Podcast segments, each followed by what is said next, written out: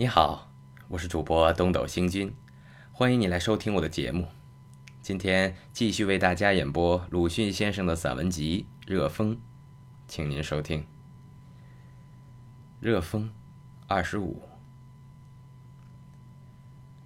民国八年正月间，我在朋友家里见到上海一种什么报的星期增刊讽刺画，正是开宗明义第一回。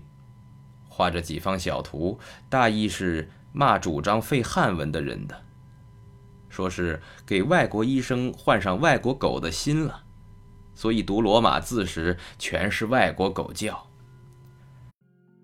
但在小图的上面又有两个双钩大字“颇克”，似乎便是这增刊的名目。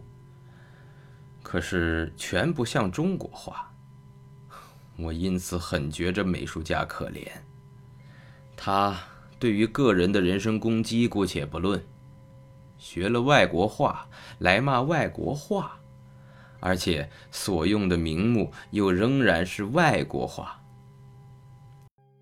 讽刺话本可以针砭社会的痼疾，现在施针砭的人的眼光在一方尺大的纸片上尚且看不分明，怎能指出确当的方向，引导社会呢？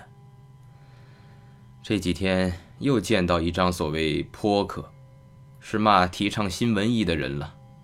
大致是说，凡所崇拜的都是外国的偶像。